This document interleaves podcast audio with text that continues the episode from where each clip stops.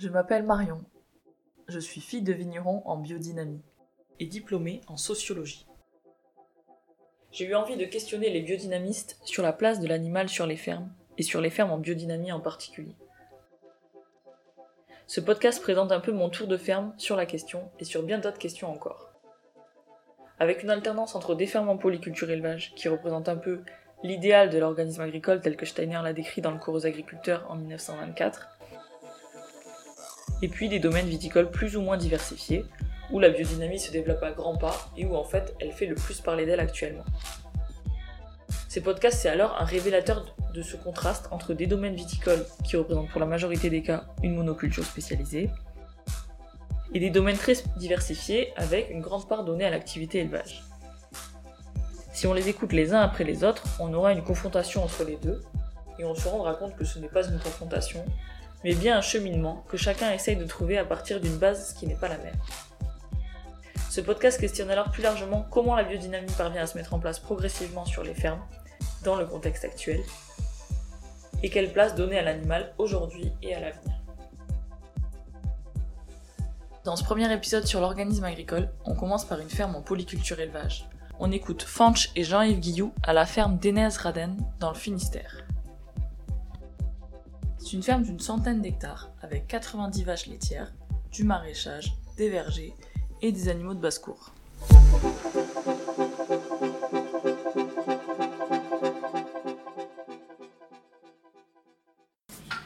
Est-ce que tu veux bien refaire l'historique pour présenter la ferme euh, rapidement Et aussi euh, comment la biodynamie est venue euh, sur la ferme? Ben, L'historique, c'est ben, il y a 120 ans, à peu près, un truc comme ça. 98, 1898. C'est mon arrière-grand-père qui achète, qui achète la ferme ici. Après, mes, grands, mes grands-parents euh, reprennent une partie, euh, ils reprennent les deux tiers en fait. Il y a un tiers qui part avec une des sœurs ma grand-mère, euh, ce qui explique les, maisons à côté là-bas. Quoi. Après, enfin, enfin, moi, tel que moi je perçois les choses, là il y a une continuité en fait. Malgré le fait qu'il y ait deux guerres mondiales, en fait, il n'y a pas de rupture. quoi. Ce qui est étonnant, quoi, parce que c'est quand même des, des événements majeurs dans, dans une vie, quoi. Il n'y a pas de rupture, en fait. Et la, la grosse rupture, après, c'est euh, euh, lorsque mes parents s'installent. En fait, jusque-là, euh, chez mes arrière mes, mes arrière grands-parents que j'ai pas connus parce que mon arrière grand-mère est décédée deux ans avant que je naisse. En fait, c'est quand tu vois sur les photos, tu vois bien que c'est c'est mon arrière-grand-mère qui. Ah, c'est elle qui tient la ferme. C'est elle qui, tient la ferme. Après, c'est ma grand-mère qui hérite, puisque c'est elle qui est de là. Et euh, c'est pareil, c'est elle qui tient la ferme. Quoi. Ça ne veut pas dire que mes, euh, mon arrière-grand-père et mon grand-père euh, ne comptent pour rien, mais en fait, tu, on voit bien que la force est du côté des femmes, en fait. Quoi. Enfin, l'assise. et donc, après, c'est ma mère qui reçoit la, qui reçoit la ferme parce qu'elle est fille unique. Et donc mon père, euh, lui, vient euh, d'une petite ferme, d'une commune d'à côté. Et puis mon père a déjà eu une vie, euh, plutôt tournée vers l'extérieur. Il a travaillé à l'extérieur, il a été à l'armée, ça lui a plu, tout ça. Enfin, ça lui a plu entre guillemets. Enfin, il n'a pas de problème avec ça, quoi. Il n'a pas de problème avec évoluer dans le monde extérieur. Et donc il arrive ici, il n'y a que 12 hectares, et donc ben, il décide qu'il faut, euh, voilà, le progrès commence. Et donc, en fait, euh, il n'y a que 12 hectares, donc hop, il, décide, il commence il, fait un, premier poulailler de, de volaille industrielle, quoi. Ce qui, a pour service, se, conçoit assez bien aussi, hein, vu qu'il n'y a que 12 hectares. Et puis, en fait, euh, c'est là, là la première, la, la, la première cassure dans l'histoire de la ferme, en fait. C'est que le système change avec, comme la grande majorité des, fermes en Bretagne à cette époque-là, au début des années 60. Et donc après, euh, ben là, ça reste encore, il y a, des, poules industrielles, euh, il y a du cochon, euh, il y a des vaches laitières, et puis il y a un peu de céréales. En dix ans après, ils, refont un autre poulailler, un, autre, poulailler parce que la surface ne grandit pas beaucoup. Après, ils abandonnent le cochon, il garde les vaches, il développe un peu les vaches, mais euh, bon, c'est un peu. Euh, c'est plutôt ma mère qui s'occupe de ça, quoi. En fait, comme elle a vu faire avant. Et après, moi, je, nous, on, moi je m'installe en 82. Je sais pas trop pourquoi je m'installe en fait. Bon Non, en fait, euh, je, je sais, mais non. Mais à l'époque, je sais pas trop pourquoi. En fait. D'ailleurs, mon père me dit, euh, ben voilà, euh, je comprends pas que tu t'installes. C'était pas du tout ce qui était prévu, quoi. En fait, moi, j'étais, moi, j'étais, allé- j'étais, j'ai, co- j'ai commencé à faire des études, et puis je voyais bien que ça me, ça me, enfin, c'était pas ça mon truc. Quoi. Mais en fait, mon- le truc euh, que j'ai perçu après, c'est que moi, je voulais pas partir d'ici, quoi. Donc, si je faisais un autre métier, il fallait que, j'ai- fallait que j'aille ailleurs. quoi. Ouais. Donc je m'installe avec une- dans une grande naïveté en fait parce que j'ai pas de projet quoi. Et donc euh, je, je prends le projet, enfin le projet, c'était pas vraiment un projet qu'avaient mes parents. Tu veux, ils subissaient plutôt euh, Ils la étaient pas pensée. contents que tu t'installes. Euh, mon père non, parce que j'ai un autre, j'ai un autre frère Oui, qui lui. euh, devait rester à la ferme. en Ah fait. d'accord. Oui, il y a quand même une reprise. euh, Voilà. prévue. Et donc, euh, ben, moi, je, j'embraye dans le truc, euh, j'embraye dans le truc qui existait en fait, quoi. Et puis, je suis un peu la pensée qu'on me dirait un peu mainstream, quoi. Je suis le truc, quoi. Et je fais ça du mieux possible pendant 20 ans à peu près, jusqu'à, jusqu'aux années 2000. Et oh, on, avait des, on, avait des, on avait des bons résultats dans un mauvais système en fait. Et euh, arrivé à 40 ans, en fait, euh, on se retrouve, euh, Annie, qui est mon épouse en fait, et puis moi, et à devoir prendre des décisions parce qu'on avait été associés. Mon frère était venu à la ferme et on avait été associés. voilà, il y avait les parents, mon frère, sa femme, moi et puis Annie quoi. En 2000, en fait, euh, on se sépare. Les parents étaient déjà partis à la retraite et puis on se sépare entre euh, frères. On sépare la ferme en deux. Et donc euh, on se retrouve sur la ferme ici avec les vaches laitières et puis là, on décide de, changer de système, c'est-à-dire on fait le constat que ça ne fonctionne pas, le système intensif avec des vaches avec de plus en plus de lait. Et, et donc on fait 10 ans de retour vers l'herbe, quoi, malgré une structure qui n'était pas très propice à ça. En fait, les grosses ruptures, c'est euh, début des années 60 quand on, on bascule dans le, la, la Mm. la modernisation. En fait. Et après 2000, quand on constate que la modernisation, ben, ça débouche sur rien. Enfin, ça débouche sur rien, ça débouche pas sur quelque chose qui donne du sens pour nous. C'est peut-être 2000 quoi, le- la rupture. Et Euh, ouais. 2010, c'était un peu dans la continuité. Ouais. Parce que 2000, c'est aussi le désendettement et puis. euh, C'est c'est la décision euh, radicale de se désendetter. Ouais. Ça, c'est la grosse décision. Alors que 1960, c'était l'entrée dans Voilà, l'endettement. quoi. c'est ouais, c'est un peu, Ouais. si on prend ça comme ça, c'est ça. euh, Les deux dates euh, de rupture, c'est ça, sont celles-là. Ouais. Et depuis, en fait, on est dans la continuité. Voilà. Quoi. Voilà. Après, on y prend goût et puis on, on va plus loin. Quoi. Voilà, ouais. Enfin, nous, en fait, on a fait euh, 20 ans dans le courant tel qu'il existait avant. Ouais. On s'est arrêté, on a fait, et puis on a fait demi-tour, quoi, d'une certaine façon, quoi. Et vous l'avez fait ensemble avec ton frère? Non. Lui, il est parti. Non, non, parce que nous, on, on s'est séparés, en fait, parce que, si tu veux, c'est Ah oui, c'est un système qui nous avait épuisés les uns et les autres, quoi. Et donc, euh, à un moment, on s'est séparés, euh, plus ou moins fâchés, sans être vraiment fâchés, si on veut, parce qu'aujourd'hui, on s'entend très bien. Fâché par les circonstances. Voilà, Ouais. ouais, ouais, ouais, voilà. C'était, euh, c'était un constat d'échec euh, collectif, quoi, plutôt. Voilà. Et 2010, pourquoi tu disais que c'était une date euh, clé? Bah, 2010, après, c'est quand vraiment, concrètement, on, on, vend, on vend en bio, donc euh, on est de C'est retour. 10 ans de désende- désendettement. euh, Voilà, ouais, ouais. C'est- On peut, on, peut nouveau- on peut de nouveau avoir des projets. et Voilà, des ouais, choses. Mm. voilà. Alors qu'avant, Ouais. c'était un peu le, le statu quo au niveau. Il fallait se désendetter. Quoi. Donc Ouais. on n'investit rien, on, on baisse les charges et puis on prend sur soi. Enfin, vous avez pris sur vous beaucoup euh, humainement. Ouais, parce que ça, c'est- un phénomène qui n'est pas tellement étudié, euh, le phénomène de changer de direction en agriculture, en fait. Comme c'est euh, comme c'est euh, c'est une industrie lourde, en fait, euh, qui est très, enfin, très imbriquée dans un système qui est dans un métasystème, en fait. C'est pas si simple que ça de changer de direction, en fait, Ouais. parce que il- les premières années, en fait, on a toujours euh, l'inertie du système d'avant et on n'a plus les avantages du système d'avant parce qu'on produit moins, par exemple.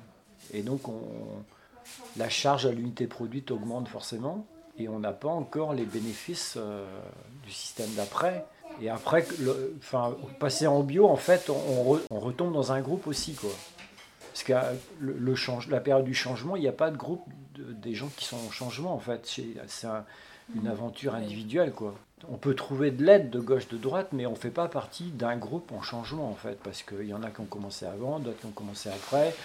C'est plus périlleux pour les uns que pour les autres. Enfin, ça, c'est une, c'est une période qui est. euh, Puis il n'y avait pas aussi le jugement des voisins, de ceux qui continuaient sur ce Ouais, il y a, modèle-là. ouais, il y a ça. Ouais, ouais, ouais, ouais. On, on a un peu, on a un peu le. Ça ressemble un peu dans, dans les. euh, J'ai trouvé quelque chose qui ressemblait à ça dans l'Inquisition en fait. C'est la figure du relapse, c'est-à-dire celui dans lequel on avait confiance et qui trahit quoi. Mm. En fait, c'est le et c'est cela qu'on brûlait en fait. C'est on brûlait pas tant que ça le monde, mais on brûlait les relapses en fait. Les gens dans qui on avait confiance et qui en fait faisaient défection quoi. C'est la pire des euh, des situations. Quoi. Après, c'est pas non plus invivable. Hein. Faut pas non plus exagérer ça, mais en fait, ça dure assez longtemps. Quoi. Et puis ça participe à la perte des repères aussi. Quoi. Ouais. Autrement, tu... là, en agriculture, c'est assez présent, ça, quoi, le, le monde. euh, Ouais. Chacun se garde, on se garde les uns les autres en fait. Ouais. Chacun se surveille un peu. Quoi. Et en fait, tu, tu choisis de sortir de- d'un groupe et tu n'es pas encore accepté dans l'autre parce que. Ouais. Et puis euh, dans le bio, euh, peut-être c'est moins le cas aujourd'hui, mais euh, il y avait plus avant aussi euh, bah, les bio historiques et puis euh, les nouveaux bio qui étaient peut-être moins bio que les historiques.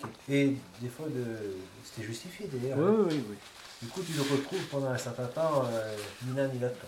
Et puis avec les, les pertes de repères euh, techniques ou bien économiques, et puis euh, les doutes aussi. Quoi. Parce que en fait, là, c'était aussi d'abandonner quelque chose qui marchait. Parce que vous aviez réussi à... Techniquement, ça marchait. Voilà. Ouais. Techniquement, ça marchait. Ouais. ouais. Puis abandonne quelque un système Oui. qui marche techniquement, quelque chose qui Pour la- L'inconnu un peu, ouais. moins sûr. Quoi. Et qui, et qui- Parce que tu pensais pas à la bio derrière, quoi. Enfin, c'était il n'y avait Bah, pas un modèle auquel tu pensais pour te dire, bah, il faut que je fasse ça, il faut que j'aille vers là, et quand j'irai vers là, ça ira mieux, quoi.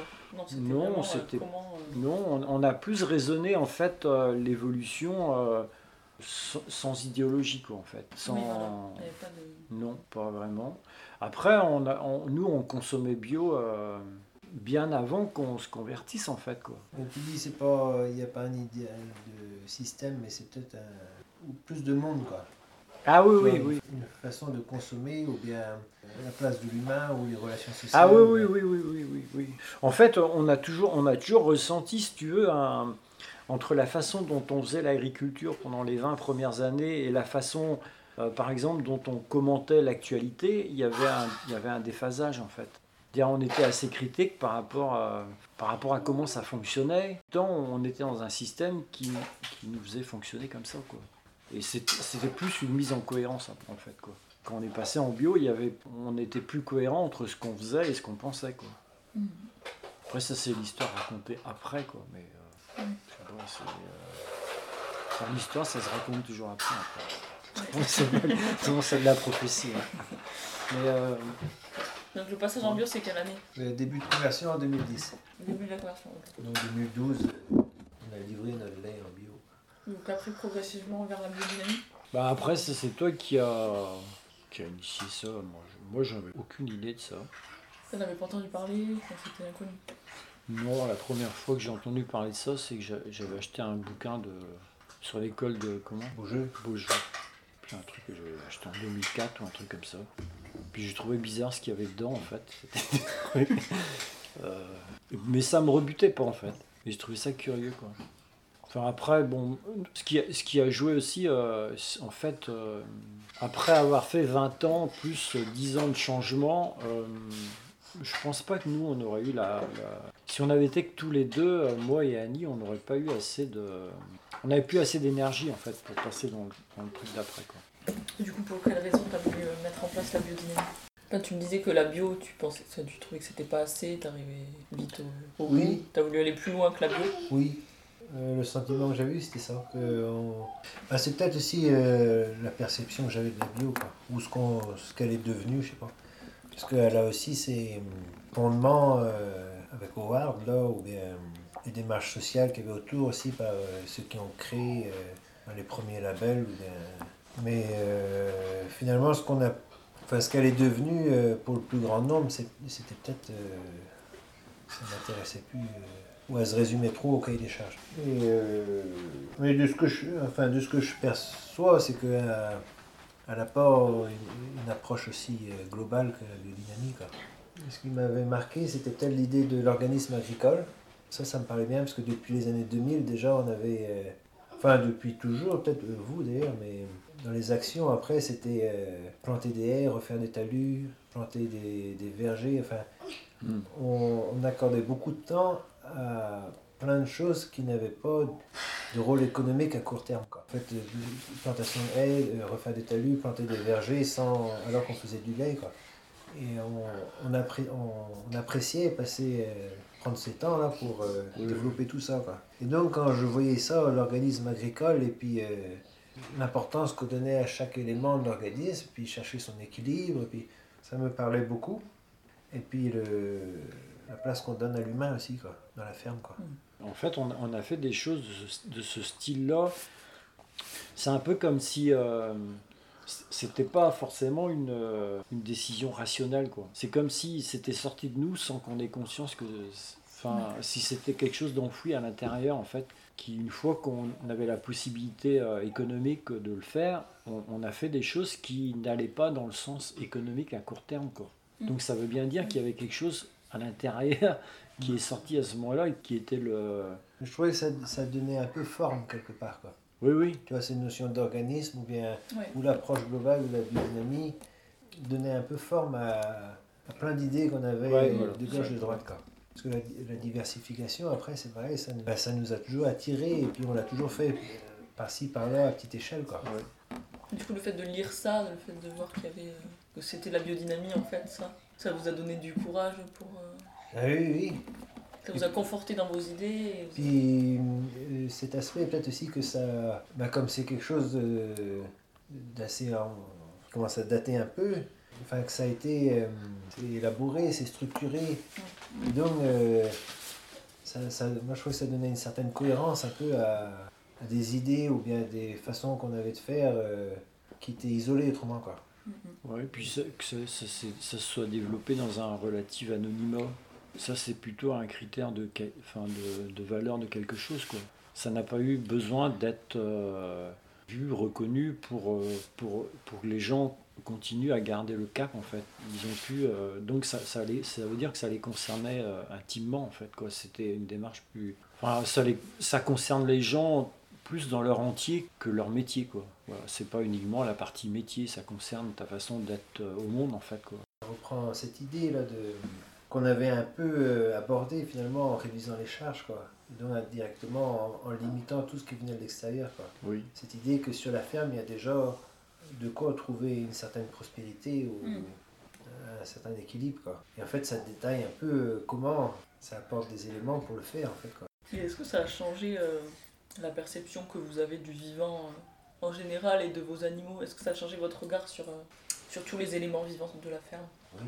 Enfin je Euh, après je réfléchis dans comme tout il y a beaucoup de choses qui sont faites en même temps mais tu vois, le fait de lire des choses sur les êtres élémentaires, ou j'en sais rien, de faire des formations sur la biodynamie, est-ce que ça vous a amené à développer un autre regard? Va Être plus proche de vos animaux ou plus proche de votre sol, de Oui. vos plantes? Pour moi, oui, clairement. Parce que là, ben, on- en février, il y avait une formation communication animale sur la ferme. Moi, je ne serais pas allé faire une, formation communication animale euh, avant mon installation, par exemple. Avant mon installation, j'avais une formation euh, sur l'élevage des veaux avec la chambre d'agriculture. Et donc, qui détaillait tous les plans d'alimentation pour les veaux. Donc, il y avait le lait yaourt, il y avait le lait en poudre, il y avait le. Enfin, une formation, euh, c'était c'était bien fait, hein, mais très technique. Et en fait, on apprenait à, si on veut leur donner euh, du entier, ben, c'est tant de litres euh, de tel âge à tel âge. Et, puis, et donc là, maintenant, c'est plus euh, ben, par rapport au veau, il disait, ben, voilà, le veau, il a besoin, euh, il faut qu'il soit au moins euh, 3, 4 jours, 5 jours avec elle. Et puis, euh, enfin, voilà, on est. et ça, c'est pas, le- c'est pas la biodynamique. euh, moi, je suis arrivé à ces. Bah oui, déjà, enfin, déjà ça. enfin, moi, ce que ça m'a fait, euh, l'approche de la biodynamie, c'est que en fait, déjà, il faut pas avoir peur du langage, quoi. Le langage de la biodynamie, en fait, c'est un langage qui peut, euh, enfin, qui peut être, qui peut être mal reçu parce que, en fait, il faut déjà ne pas avoir peur du langage, en fait. Et mais après, euh, ce qu'on Du sait. langage, euh, tu veux dire, un peu spirituel, tout ça Voilà, ou- ouais, ou des mots employés, ou des tournures de phrases, ou Ouais. bien Enfin, il faut pas avoir peur du langage au sens général, quoi. En Mhm. fait, le langage, euh, le langage déjà, il, il- il est déjà imparfait. C'est déjà une tentative d'exprimer quelque chose, quoi. Et après, tu- la façon dont tu le reçois, c'est une tentative de recevoir quelque chose qui est tenté, voilà. Et donc c'est déjà, mais il faut pas s'arrêter. Il faut essayer de comprendre qu'est-ce qui, qu'est-ce que ça essaie de véhiculer le langage, en fait. Qu'est-ce que quand, quand on lit. euh, enfin, des articles de gens qui travaillent dans la biodynamie, en fait, il faut essayer de comprendre. Il ne faut pas s'arrêter au langage, autrement, on- tout de suite, on. On comprend pas tout de suite, quoi. Voilà, ouais, euh. ouais, il faut euh, essayer de capter le sens qu'il y a derrière, en fait, et c'est quelque chose de. Enfin, c'est pas comme dans la technique où ce que tu captes Mm. correspond à quelque chose. Tu vois, ici, tu captes pas des choses, tu captes euh, un état d'esprit, tu captes. euh, c'est plus subtil, beaucoup plus subtil et beaucoup plus vaste et beaucoup plus ample, en fait, quoi. Et le deuxième truc que moi j'ai ressenti dans la biodynamie, c'est qu'en fait, euh, enfin, le, discours de la biodynamie t'encourage à accepter le fait que tu as des intuitions, en fait, que tu ressens des choses et que ces choses-là, au lieu de, de, continuer à les refouler comme, comme la pensée rationaliste t'a appris à le faire, en fait, bah, tu dois pas les refouler, tu dois les accepter comme des informations et tu dois en faire quelque chose, quoi. Tu dois marier ça avec la rigueur après de l'observation parce que euh, ça c'est un truc qui m'a aussi assez, assez marqué c'est que en fait euh, toutes les préconisations sont basées sur de, l'expérimentation qui n'arrête jamais en fait de façon très rigoureuse quoi. Et c'est ce mariage en fait entre l'acceptation de l'intuition qui est qui pour beaucoup de gens est irrationnelle et puis euh, en même temps une, très grande rigueur euh, dans le, dans le quotidien, enfin dans l'observation quotidienne, sans qu'on en tire euh, des théories fumeuses en fait. Il n'y a pas de théorie fumeuse en fait, quoi. Il y a des tentatives d'explication, de liaison des choses. Ouais, en invitant chacun après à en faire Voilà, l'expérience. et, euh, euh, voilà. et, et l'ac- et l'acceptation de ça, ouais, la- la- que l'interprétation de chacun est, di- est différente, quoi. Parce que chacun est différent. Avant que, je sais pas, quand j'étais en, en études agricoles, là, je me rappelle, j'avais en tête euh, l'histoire que qu'il pourrait y avoir un monde sans paysans ici, quoi. Que voilà, on importerait et puis euh, ou bien alors ce serait des grosses fermes. euh, et comme c'était ça le métier que je voulais faire, c'est, je trouvais ça assez inquiétant. Et puis, et puis donc, bon, au fur et à mesure, je, je voyais bien que c'était pas trop, enfin, qu'il y avait d'autres possibilités. Oui. Mais que je trouve que la biodynamie, c'est, c'est- pour moi, c'est ça aussi. Quoi. Ça, ça ouvre un champ des possibles, quoi, où ça ouvre plein de perspectives. Quoi. Et, euh, et même si c'est inconfortable pour euh, plusieurs choses, en fait, ça, comme euh, par exemple sur, l'histoire des veaux, là, aujourd'hui, il a pas, que ce soit en conventionnel ou en bio, il n'y a pas de solution, en fait. À moins de dire, certains vont dire qu'il y a le cas des euthanasies ou des choses comme ça. Finalement, il n'y a pas vraiment de solution proposée. Quoi. Et en fait, c'est pas confortable quand on, a, quand on vend beaucoup de veaux comme ça à l'extérieur, mais la biodynamie dit, ben, en fait, si on on n'arrive pas à élever tous ces veaux, c'est qu'il y a trop de vaches. Quoi. Pour plein de points, c'est ça en fait, que si on n'a plus la capacité à, à assumer euh, l'ensemble des processus vivants, eh ben, c'est qu'il y a trop de quelque chose, quoi. il y a un déséquilibre. Quoi. Et donc au final, je trouve que pour plein de points comme ça, ça apporte une réponse. Souvent, c'est des vraies solutions, quoi, sur le moyen et long terme. Quoi. Reste après à les concilier avec. euh, enfin, à réussir à, à mettre l'évolution dans le temps et puis à concilier ça avec euh, un monde économique euh, qui est ce qu'il est. Quoi. Et après, vraiment sur la relation avec les animaux, comment elle a évolué, euh, peut-être avec la biodynamie, euh, comment vous décririez aujourd'hui la relation que vous avez avec euh, vos animaux? Est-ce qu'il y a eu des événements qui vous ont fait avancer justement dans cette relation Bah, déjà, le, le, enfin, le, le- le- le truc important, c'est que quand on a laissé les cornes aux vaches, en fait, euh, on s'est rendu compte que ce qu'on avait avant, c'était pas réellement des vaches. C'était des vaches sans cornes. Que Les, va- les vaches avec des cornes euh, enfin, ont la possibilité d'exprimer euh, des situations euh, non satisfaisantes pour elles de façon plus claire que les vaches qui n'ont pas de cornes, qui elles acceptent un peu tout. Quoi. C'est-à-dire que les vaches sans cornes, euh, rendre plus visible leur. Ou- les vaches qui ont des cornes, Ouais. ouais, vont, dire, vont dire les choses beaucoup plus clairement que les vaches qui n'ont pas de cornes. Les vaches qui n'ont pas de cornes, en fait, n'ont pas les moyens de s'exprimer. euh, un, un des moyens de s'exprimer. euh, On y prête tellement moins attention aussi parce que ben, ça a moins de gravité un coup de tête de, Voilà. de vache sans cornes qu'un coup de tête d'une vache qui a des cornes. Quoi. Donc, euh, dès- par exemple, dès qu'il y a, s'il y a une pollution électrique, par exemple, la pompe du forage qui, est, qui a une légère fuite de courant. Donc pas suffisante pour faire disjoncter l'installation, mais suffisante pour perturber les vaches. Ok. Là, tout de suite, les vaches, elles commencent à- l'ont mani- manifesté qu'il y avait un voilà, problème. elles quoi. commencent à être euh, agressives entre elles, et puis euh, ça, ça circule pas Ouais. dans les tables, elles donnent pas leur lait, enfin, pour ça ou bien pour autre chose. Quoi. toute proportion gardée, ça ressemble un peu au fait où si, enfin, si on considère, si on prend euh, la société telle qu'elle est aujourd'hui, euh, déjà les gens sont insatisfaits, manifestent, sont pas contents. On n'a qu'à imaginer la même société avec tous les gens avec un colt. Du mal à imaginer la- le, déferlement de violence qu'il y aurait dans la société en fait. Si du jour au lendemain tout le monde se retrouvait le matin avec euh, un pistolet à sa ceinture quoi. C'est pas que la vache va se servir du pistolet comme un brigand se sert de son. Mais en fait, il, a des, mo- des moyens d'exprimer beaucoup plus clairement son insatisfaction, par exemple. Et on, on basculerait dans une autre société, en fait, d'un seul coup. Quoi.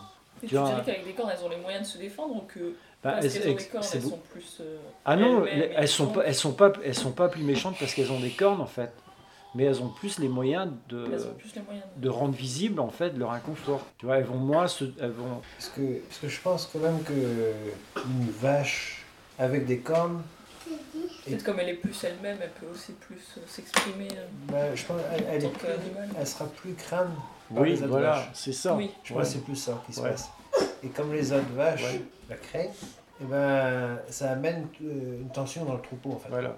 Et, et c'est pas une histoire que Non. la vache devient plus méchante. C'est pas une, histoire d'agressivité, C'est quoi. c'est la même quoi. Mais en Voilà. fait, euh, C'est la peur. Mais dans la société, ça serait ça aussi, parce que la majorité des gens tireraient sur les autres par crainte, quoi. Pas, par, pas parce qu'ils sont foncièrement euh, des Bah, assassins, oui, quoi. c'est plutôt par crainte, hein, en fait. Que États-Unis, tu vois, la le- violence qu'on qu'on- qu'on reproche aux pauvres, c'est- c'est une violence défensive, en fait. hein.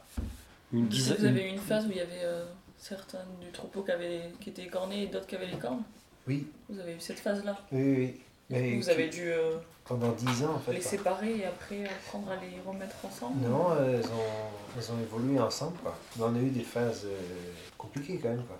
Là, ça s'apaise, mais, Oui. mais en fait, c'était euh, c'était euh, ouais, c'était révélateur de plein de- d'incohérences dans le système. Quoi. Oui. Et puis de dysfonctionnement chez nous aussi. Quoi. Ah oui, oui, oui, oui, oui, oui, parce que il y a...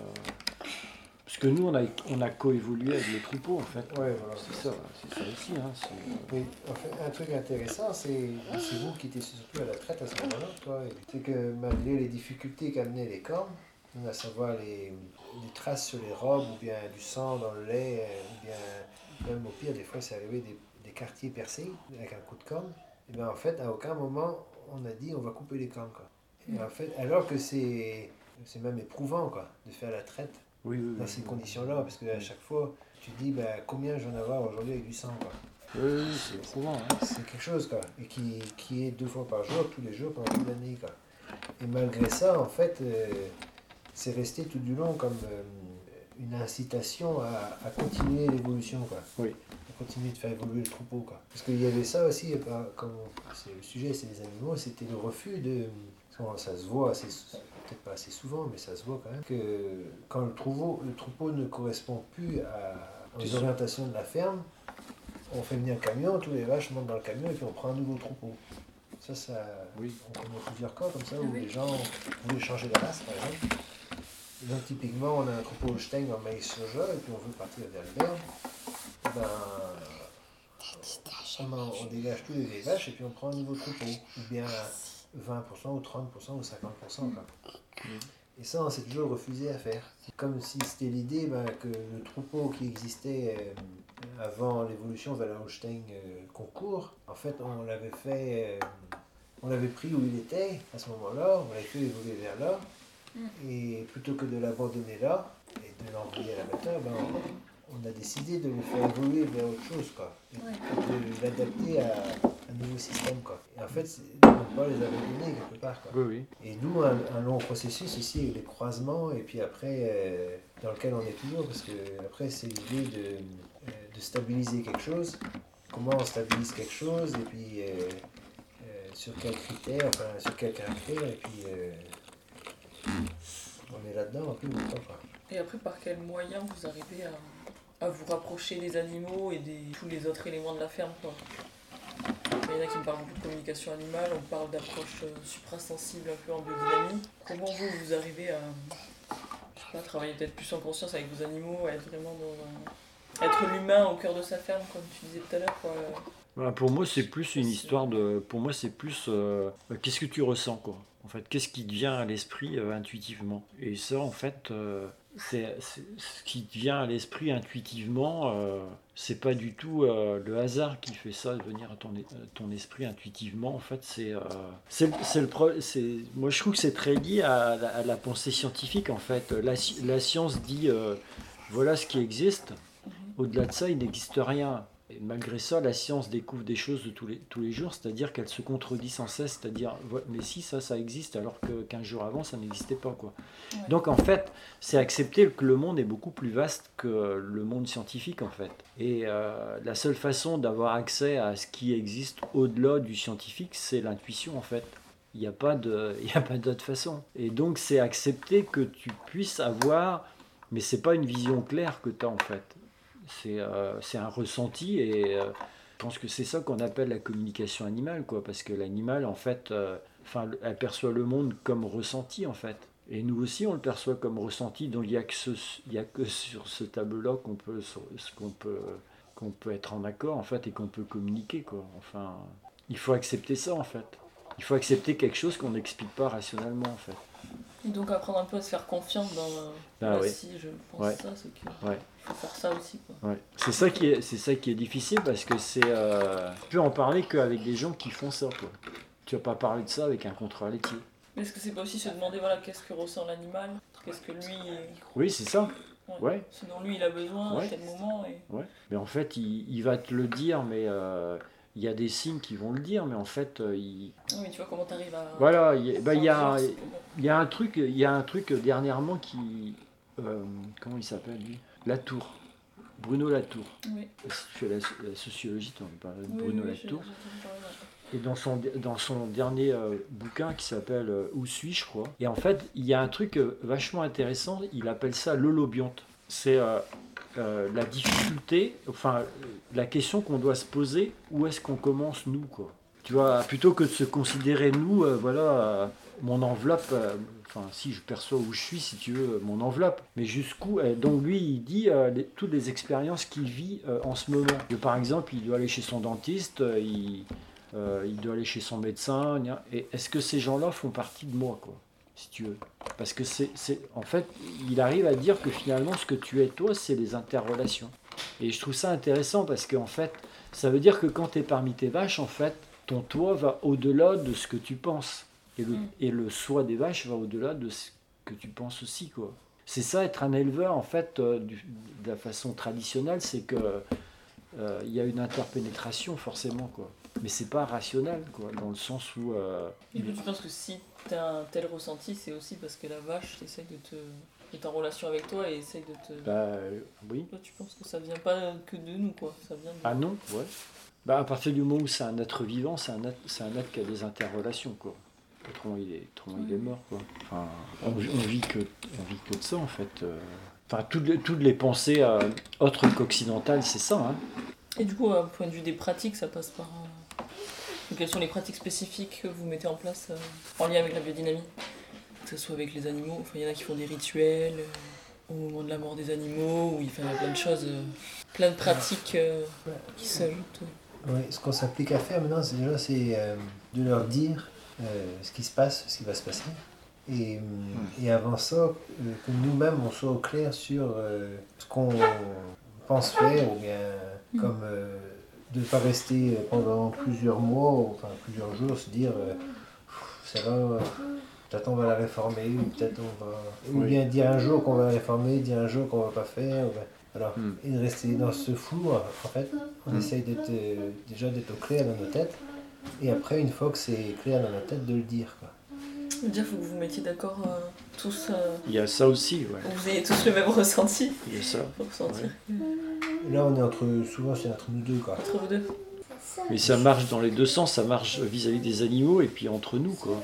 Mhm. Ça nous oblige à. Et ça, on en a pris conscience euh, ces derniers temps, là, avec Oui. formations communication animale, là, que, Oui. en fait, si c'est pas clair pour nous, ça peut pas être clair pour les animaux, et si c'est pas clair pour les animaux, ça les stresse, enfin, ça les inquiète. Quoi. Parce que je pense que les- animaux sont beaucoup plus enfermés dans un monde euh, de ressenti comme ça que nous, quoi. Et donc c'est beaucoup plus important pour eux. Enfin, c'est c'est vital pour eux. Ouais. Sans que pour nous, on le perçoive comme vital pour nous, quoi. Parce que nous, on peut, on peut toujours expliquer rationnellement. Oh ben non, celle-là, on peut peut-être la garder. gna, gna, gna. On peut avoir des discussions rationnelles entre nous. Par contre, euh, avec des animaux, on peut pas avoir de discussion rationnelle, en fait. Et puis, puis nous, on peut s'extraire de ce, de Voilà. ce sentiment de, de flou, Ouais. alors que l'animal, s'il sait pas, il sait Non, pas, il sait pas, il voilà. vit en permanence là-dedans. quoi. Et puis, le, après, c'est plus au niveau de l'élevage. quoi. Quand on, on approche les choses de cette manière, on est d'autant plus pressé de faire quelque chose euh, par rapport euh, à l'élevage des veaux ou bien à faire vieillir les vaches davantage. Enfin, Oui. Enfin, que chaque étape de l'élevage trouve un sens euh, et qu'il n'y ait pas de trou un peu dans le, dans le processus. Quoi. Quand, quand le veau part, euh, il parle beaucoup des veaux, mais c'est parce que quand il part de ton élevage à 15 jours et qu'il se retrouve euh, dans un bâtiment hors sol euh, avec de la poudre de lait, euh, ben là il y a, y a un trou. Quoi, dans Mm. ton- il y a un gros problème en fait. Qu'est-ce que tu lui dis de ça à ta vache quoi? Enfin, Tu peux lui dire, c'est sûr que ben, pour l'instant tu peux pas faire mieux. Quoi. Que le monde dans lequel tu es t'a amené là et que tu essaies d'en sortir, mais ça t'oblige à faire mieux quand même, quoi, d'année en année. Quoi. Ouais. Que si tu restes euh, tel quel, sans faire d'efforts, c'est l'idée du. Ça, ça me parle assez. Là, le...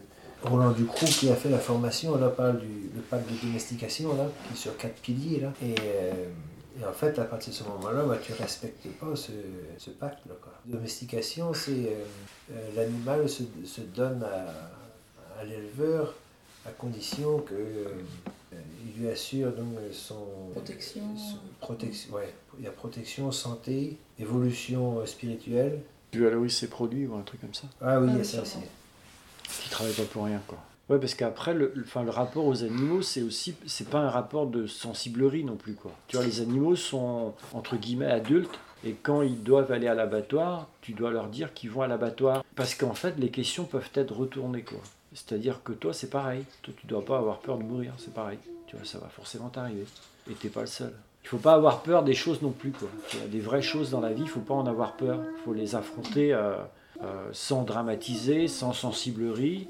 Les choses inéluctables, tu dois, les, tu dois les affronter simplement. Et de manière vraie, ouais. Parce que les animaux, autrement, ne comprennent rien.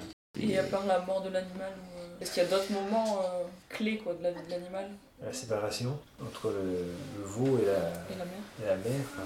La maladie, quoi. Oui. Une vache qui fait... euh, pas tellement de maladie, hein, mais... euh, Ça, je trouve moins, moi, je trouve moins dur, ça, parce que dans la mesure où tu la soignes, en fait, ouais, on n'a pas de maladie. On n'a pas de... a de choses lourdes et puis qui traînent. Quoi. non. Moi, c'est le, le nombre de vaches, quoi. Le nombre de vaches qui. Alors, le nombre de vaches que tu as pour, dans, ton, dans ta ferme d'aujourd'hui, ben, vivre tout le monde économique d'aujourd'hui, mais ce nombre qui t'empêche aussi d'accéder à. d'aller plus loin dans la relation à l'animal et puis la cohérence de la ferme, quoi. Après, on a vu des, depuis que, par exemple, euh, lorsqu'on va charger des, euh, des veaux, ou des genisses ou des trucs comme ça, et qu'on leur explique clairement qu'elles vont aller dans la bétaillère, et puis qu'elles vont aller euh, dans, le, co- dans le camion du marchand, et puis qu'elles vont aller à la batte, ou qu'elles vont dans la bétaillère, et qu'elles vont changer de parcelle, etc. Elles montent dans la bétaillère. Quoi. Ça ne veut pas dire qu'on peut rester assis euh, dans l'étable, et puis elles vont monter dedans, et puis fermer la, fermer la porte. Ça veut dire que c'est beaucoup plus facile. Oui, Ça oui. doit être un travail sur vous de Ah oui, oui. Parce qu'autrement, c'est. pas faire de sentiments, quoi, d'être euh, au clair avec ce que. Oui. Autrement, quand on sort, par exemple, comme la ferme, elle est. Le parcellaire est éclaté, donc on envoie des génisses à un kilomètre ou bien enfin, sur les autres sites. Quoi. Et donc, c'est toujours euh, un peu particulier parce que tu charges tes bêtes dans une bétaillère, ce qui n'est pas le plus plaisant pour elles. Tu les transportes sur la route, des, enfin, toute l'agitation des routes. Elles arrivent dans un nouveau lieu qu'elles connaissent pas. Ou bien, voilà il y a de l'énervement, voilà. Et donc c'est un moment qui peut... Il y a 10 ans, en fait, ce qu'on avait en tête, c'est qu'il ne faut pas qu'elle parte, il ne faut pas qu'elle s'échappe. D'accord. Tu vois, qu'elle sorte de la BTA, qu'elle casse le fil et puis qu'elle se retrouve aux quatre coins de la commune. Quoi. Enfin, Ouais. Le scénario catastrophe. quoi. Et aujourd'hui, c'est plutôt se dire, mais pourquoi partiraient elles vont, elles vont sortir de la BTA tranquillement, elles vont se mettre à brouter, elles sont bien là. Mm, mm. On vient les voir tous les jours, elles sont bien à poil. Et donc, si les vaches, soit elles ont un éleveur euh, qui est complètement stressé hein, et qui imagine, voilà, la... mais alors euh, elles ont un éleveur qui les rassure. Quoi. Ils ressentent des choses beaucoup plus intensément que nous encore, quoi. Mais- Et donc nous, on doit accepter, il faut, il faut, il faut accepter que les animaux ont, ont aussi des compétences que nous, on n'a pas. Quand vous les prévenez, euh, vous prévenez chaque, euh, chaque individu du troupeau ou vous prévenez aussi le troupeau? Parce que vous dites à l'ensemble du troupeau, ben, telle, euh, là, celles-là, elles vont partir. Ouais, tu... Enfin, juste pas prévenir celles qui vont partir, mais aussi l'ensemble du troupeau, qu'il y en a qui vont partir. Ah oui, faites ça, vous Ouais, faites les deux. ouais. Et puis plusieurs fois. Quand Euh, c'est clair dans ton esprit, plus, ouais. plus, plus c'est clair dans ton esprit, plus tu dois affirmer que c'est clair dans ton esprit. Quoi. Ouais, on précise euh, la saison, enfin par exemple pour une réforme, quoi, ça peut être, euh, on Mm. précise l'époque de l'année, la saison, après on peut préciser le mois, et puis, puis après ça devient... Non, parce que comme on dit qu'elles sont dans la groupe du troupeau, euh, c'est ça, est-ce que pas prévenir vraiment le troupeau Peut-être, hein, mais moi je fais à la vache, pour des cas comme ça, et le troupeau aussi. Quoi. Ouais, voilà. Le jeu, ouais.